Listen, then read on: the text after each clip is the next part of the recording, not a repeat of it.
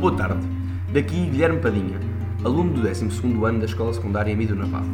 E no programa de hoje de Falar para Aprender, vamos falar sobre como usar os mídia para o exercício da cidadania. É um tema que despoltou alguma conversa e decidimos englobá-lo na edição do podcast de hoje. Vou primeiro passar a explicar alguns conceitos para que se possa perceber tudo. Em primeiro, mídia. O que são os mídia? São todos os meios de comunicação em massa ou em grande escala, presentes em transmissões em direto, publicidade, tanto online como em jornais, anúncios televisivos.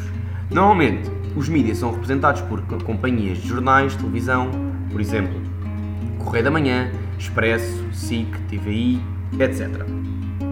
Bom, depois temos aqui um conceito que pode suscitar alguma dúvida que é o exercício da cidadania. E o que é isto? É o exercer e o praticar dos direitos e deveres de um indivíduo e de um Estado. O direito e o dever de um cidadão andam sempre juntos, uma vez que o direito de um implica o dever do outro. Agora, de que forma é que podemos utilizar os mídias para promover o equilíbrio da cidadania? E este é o nosso grande subtema. Ao longo da semana fomos reunindo algumas sugestões dos nossos ouvintes e compilámos uma lista de propostas face ao tema em questão.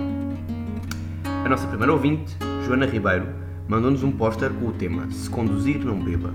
E achámos relevante destacar este problema porque é realmente muito importante que este tipo de mensagem esteja passada e os mídias têm um papel fundamental em passar este tipo de mensagens. E, e foi por aqui que escolhemos um, este póster da Joana Ribeiro.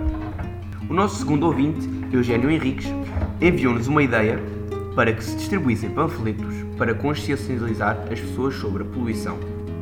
É de se evidenciar que, que, se se conseguisse fazer uma distribuição realmente em grande escala, iria ter um grande impacto, tanto na nossa cidade como até se pensarmos no nosso país. Uh, o nosso terceiro ouvinte, Carlos Rodrigues, sugeriu que se fizesse um novo apelo contra o abandono de animais e sugeriu ainda um anúncio televisivo que falasse sobre este tema.